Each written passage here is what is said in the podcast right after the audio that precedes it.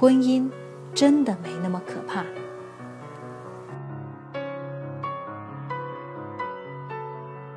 昨天，因为我不同意发布伤害读者的文章内容，谈好的一个广告合作直接告吹了，损失六位数。回到家，快九点才吃上晚饭，还要抚慰受到甲方一万点伤害的小编。结果老公看着我说：“没事的，以后啊，让他们高攀不起。”那一刻，我想到四年前，我跟他说：“我想辞职。工作了这么多年，太累了。”他说：“累了就休息。”其实那个时候我们刚刚买房，过了一年节衣缩食的日子，财务上刚刚有所缓解。不仅如此。他还帮我瞒着父母，怕他们来指责我。身边的人常常问我：“你到底怎么经营自己的婚姻的？”看到周边那些不幸福的婚姻，觉得婚姻好可怕。我不想秀恩爱、虐单身狗，谈谈我自己经营婚姻上的一些经验吧。对的人是彼此。人格独立，很多人以为我是一个幸运儿，出了一本书，一不小心就卖了两百万册。但对我来说，人生最大的幸运，就是遇到一个人，他不仅把你当做一个女人，还是一个拥有独立人格的女人。先生前几天说，也只有我这样的人。才能做你的老公。我想了下，我这么有主意、有主见、经常自作主张的人，他却认为能听老婆话的男人都是有出息的。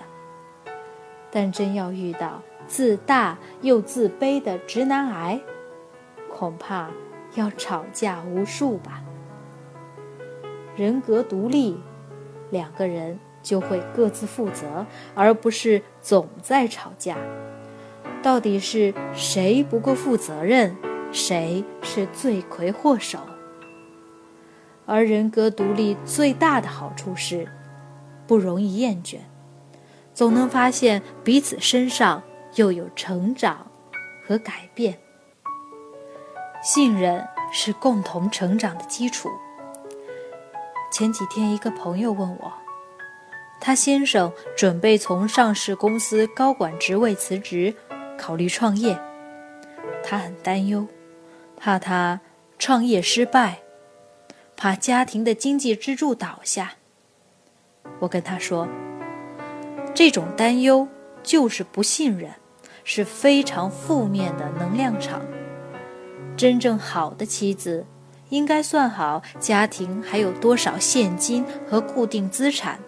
然后非常自信地告诉他：“因为你这么多年的努力，如今家庭至少衣食无忧，你放心去做自己想做的事情吧。”对我来说，当我决定做自由职业的时候，我还没出过书，写作上也没有任何固定的收入，但他。还是愿意相信我，用他的努力来换得我可以做自己喜欢的事情。所以，我也有一个愿望，希望我的足够努力，以后可以让他好好休息，做自己喜欢的事。什么是高质量的陪伴？我辞职后的那两年。他真的非常辛苦。我记得有半年，他每一天连轴转，几乎没有一天休息。我陪伴他的方式，就是拿一台电脑，在他公司陪他加班，而我尽量也几乎包办了家庭里所有其他事，让他有个非常稳定的大后方。除了写作，我每天都会把家里打扫干净，换上新鲜的百合，换着花样做菜。当然，这个结果就是，因为我做饭太好吃，两个人一起增肥了十斤。是谁说的？有一种爱，就是把彼此都变胖。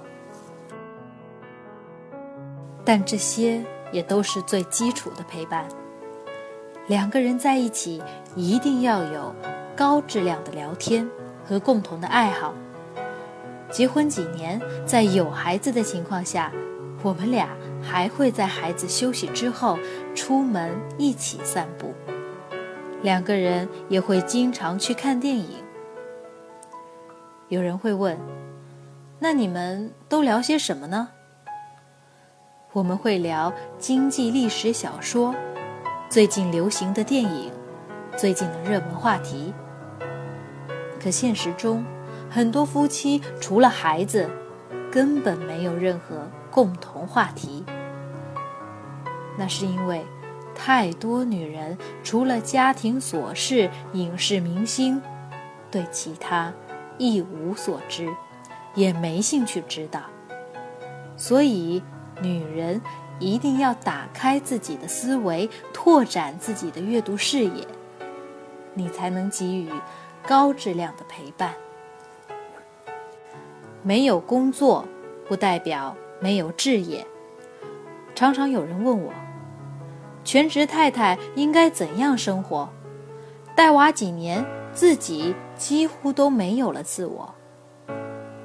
我庆幸的是，我的妈妈。从小教导我的就是女人一定要独立。所以，当我提出要做自由职业的时候，即使要承担家务，但我从来不认为我是一个全职太太。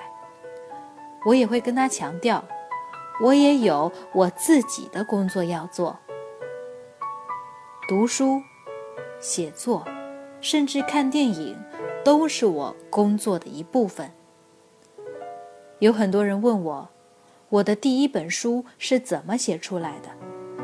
就是在人生琐碎之外的每一个灵感迸发的时间，这些时候通常都是深夜。他呼呼大睡，我在客厅开一盏夜灯写作。这样的生活选择。我将其称之为志业，不是用收益利润来衡量的事业，而是你志向所在，你愿意专注去努力去研究的事情，甚至你愿意奉献半生的事。如果你有，你应该理直气壮地让对方清楚，而不是妥协。我的闺蜜仓央贝玛说：“之所以他对我一见钟情，就是因为我和他第一次见面说了这么几句话。我跟他说，每天我都要离开孩子、尿不湿、奶粉几个小时，到楼下咖啡馆点一杯咖啡，工作几个小时。那几个小时是专属于我的。”是不可以被占用和打扰的。他说，他被我说那几句话的气场所打动。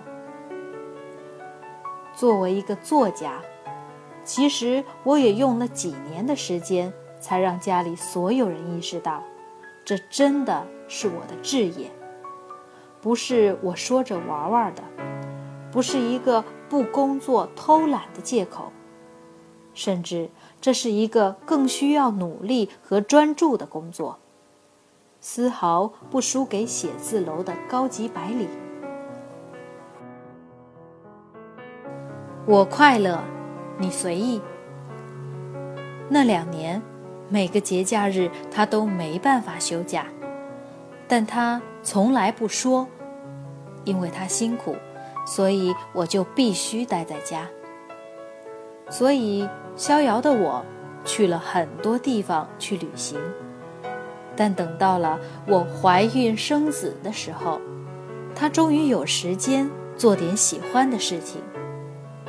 所以，我也从不因为我是一个孕妇，就要求他时刻陪伴左右。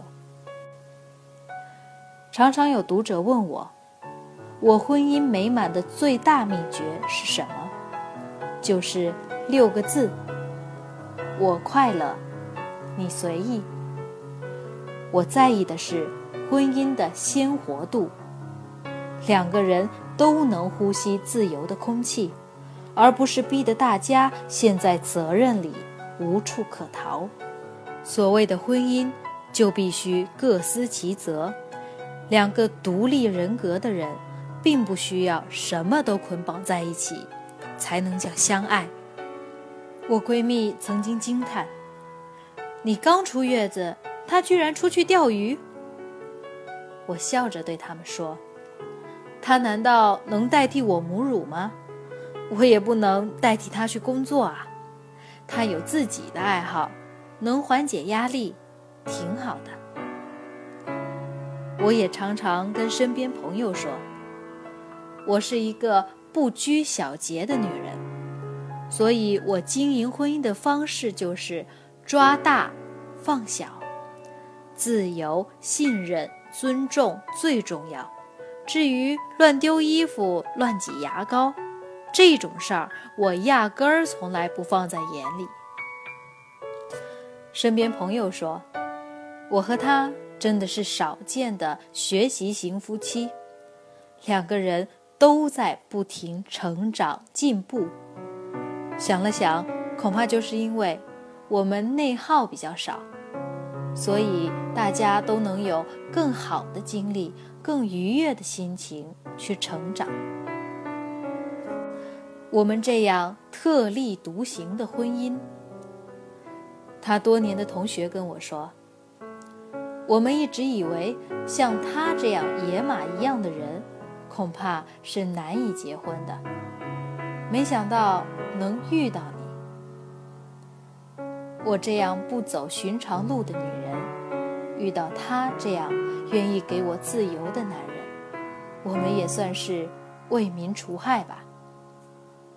前几天我问他，我一百四十斤的时候，你说我还是很美。肯定是骗我的吧？他说：“那当然啊，不然你以为呢？”正当我要甩出一个我就知道的眼神的时候，他却很正经地说：“那是因为不知道还可以更美。不要羡慕我。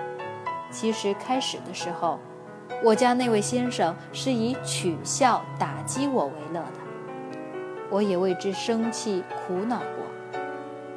可当我不在意这些，好好做自己的时候，他却自然改变了。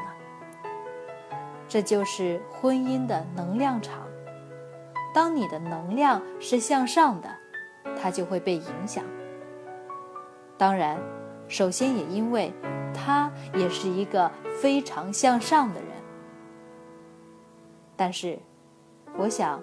任何一段美满的婚姻，本质上都是因为超越了低层次的捆绑，内心之间有更深的连结，这样的婚姻才不需要耗费那么多的沟通成本，这样的婚姻才能通透，是一所有着大落地窗、有阳光、有风的大房子。